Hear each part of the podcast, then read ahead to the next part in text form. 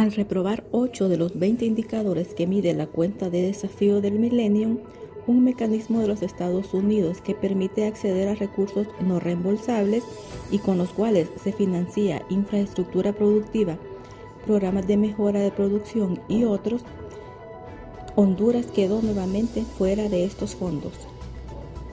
Saludos cibernautas de Proceso Digital y Departamento 19. Les saluda la periodista Verónica Castro en esta nueva emisión de podcast de Millennium Chase Corporation, MCC por sus siglas en inglés, la institución a cargo de manejar la cuenta del Millennium informó a inicios de noviembre que el país no está apto para recibir los fondos. La razón, en 2022 el gobierno de Honduras no logró controlar la corrupción, tampoco pasó los renglones referentes a libertad de información efectividad gubernamental, tasas de inmunización en salud, gastos en educación primaria, tasas de inscripción de niños en educación, entre otros. Cabe recordar que cuando estuvo vigente en Honduras, la cuenta de desafío del Millennium financió la carretera CA5 que comunica Tegucigalpa con San Pedro Sula, así como un programa de mejora de la producción agrícola.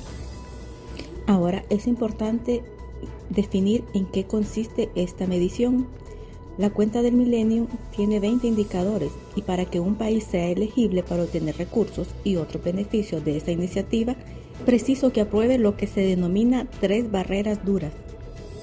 La cuenta del milenio usa como referentes las evaluaciones e informes de organismos como el Banco Mundial, el Fondo Monetario Internacional y de organizaciones como UNESCO, UNICEF, entre otros, en esta ocasión, Honduras no logró aprobar los renglones de control de corrupción, en el cual sacó 9%, calidad regulatoria con un 50%, efectividad del gobierno con apenas 6%, imperio de la ley con un 9%, libertad de información donde sacó 22%, acceso al crédito con 34%, tasa de vacunación 34% y la tasa de finalización de la educación secundaria inferior de las niñas, donde apenas logró un 39%.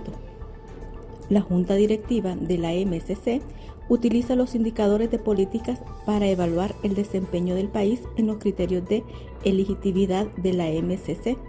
Se considera que un país aprueba un determinado indicador si su desempeño es mejor que la puntuación media de su grupo de ingresos o el umbral absoluto. Se considera que un país aprueba el cuadro de mando si aprueba al menos 10 de los 20 indicadores, aprueba el indicador de control de corrupción y aprueba el indicador de libertades civiles o derechos políticos. Hasta aquí el podcast de hoy. Los invito a mantenerse informados en Proceso Digital y Departamento 19.